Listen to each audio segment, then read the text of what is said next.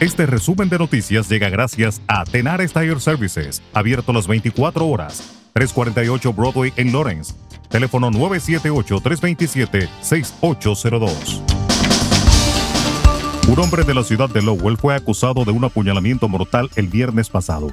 José Mercado Caraballo, de 44 años, está acusado de matar a Claude Serafin en una casa de huéspedes en la calle Merrimack y enfrenta cargos de asesinato y asalto y agresión con un arma peligrosa que causó lesiones corporales graves. Mercado Caraballo y Serafín vivían en la casa de huéspedes, dijeron las autoridades, pero en apartamentos separados. Según los informes, el apuñalamiento ocurrió después de una confrontación en el apartamento de la víctima alrededor de las 6.20 de la mañana, dijo la oficina del fiscal. Mercado Caraballo también está acusado de atacar a las fuerzas del orden y se esperan más cargos.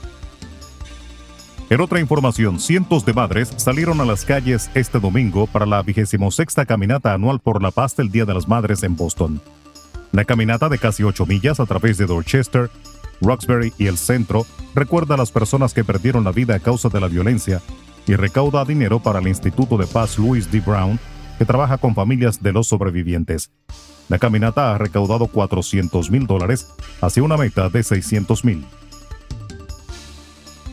Un total de 63 migrantes cuya nacionalidad no fue revelada fueron detenidas este sábado tras desembarcar de forma irregular en Cabo Rojo, municipio de la costa suroeste de Puerto Rico, según informó a través de un comunicado la policía de la isla caribeña. Personal adscrito a la unidad marítima de Fuerza de la Policía en Cabo Rojo llevó a cabo una intervención en el sector combate del mencionado municipio, donde se realizó el desembarco por parte de personas de estatus migratorio no definido. El nuevo presidente de Costa Rica, Rodrigo Chávez, afirmó este domingo en su discurso de investidura que su gobierno está llamado a realizar un cambio histórico y señaló una serie de desafíos que enfrenta su país, como la pobreza y el desempleo. En Perú, la fiscal Luz Taquire citó al presidente Pedro Castillo el próximo 16 de mayo a declarar sobre el caso de lavado de activos abierto contra el exsecretario de Palacio de Gobierno Bruno Pacheco y dos sobrinos suyos, según confirmó este domingo el abogado Eduardo Pachas.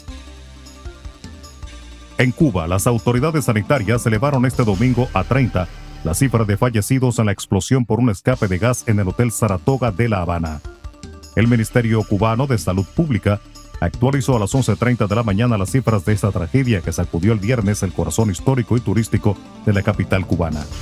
En otro orden, el presidente de México, Andrés Manuel López Obrador, afirmó este domingo que insistirá a su homólogo de Estados Unidos, Joe Biden, para que no excluya a ningún país de la Cumbre de las Américas López Obrador hizo estas declaraciones en La Habana durante su visita oficial a Cuba dentro de su gira por Centroamérica y el Caribe, después de que Washington haya descartado invitar a esa cita a Cuba, Nicaragua y Venezuela.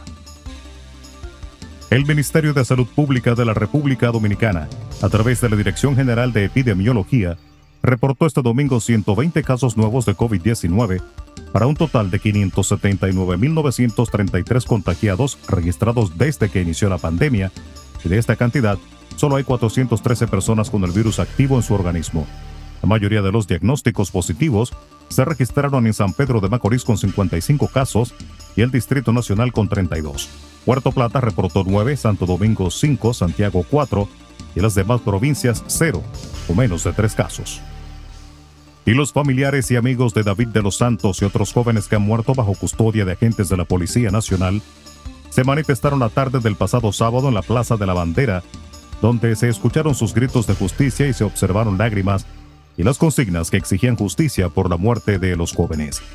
Algunos de rodillas, otros parados reclamando justicia.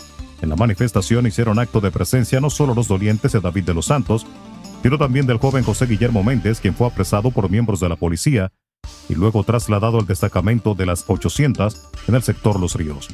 De su lado, la Policía Nacional dispuso la destitución y puso en retiro de los agentes que se encontraban en servicio y en tutela de David de los Santos, que murió al recibir golpes en la cabeza y otras partes de su cuerpo en momentos en que estaba bajo custodia policial en el destacamento NACO en la ciudad de Santo Domingo el pasado 27 de abril. Resumen de noticias. La verdad en acción Jorge Auden.